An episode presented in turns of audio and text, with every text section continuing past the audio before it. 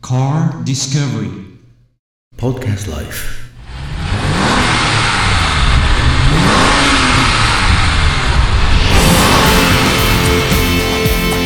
はい、はいこちらが入会園です。ですですね。はい、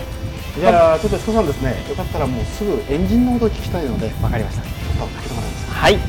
じゃあ、まずですね、はい旧海園とちょっと異なった場所を、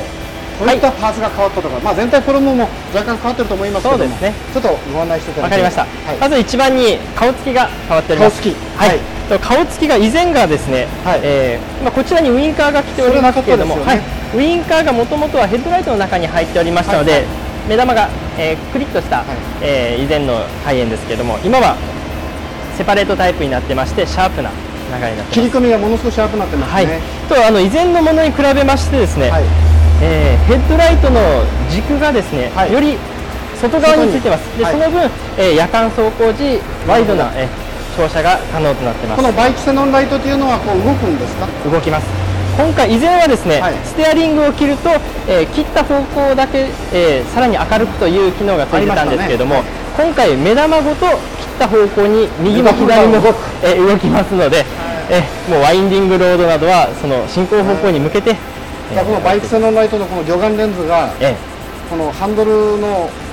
クイックに合わせてえ動いていくと。動いていきます以前ありませんでしたけれども、こちらに書いてあるあのダイレ直クト噴になってますはいダイレクトフィールインジェクション直はい直噴エンジンですので、えー以前よりも燃費が向上してますそして馬力も馬ある。力も上がって、えーでさらにあの燃料効率が良くなっておりますので、えー無駄な燃料も出ません、はいやっぱこのエンジン V8 の4.8ずいぶんなんか長く重く感じますよねそうですねうんいいですねえー4.8ありますので重厚感はしっかりありますやっぱりさすがポルシェのこの設計といいますか無駄なスペースがないですねはい、もう今はこのような形でスッキリとしております。素晴らしいなで防熱板あたりがないんでもうこの辺の冷却というのはうまい具合にやっぱり調整できてるんですよはね、い、もう空空冷にあのー外気を取り込んでですね、え中の熱は放出するような形はもううまくでき普てお通りのます。車はこの中いっぱいがこうあるじゃないですかそうですねあれはちょっと邪魔ですよねね、うんあんまり良くないですはね、い、でその分軽量化にもつながりますしなるほどですね。わかりましたじゃあちょっとこれ閉めてくださ、はいい。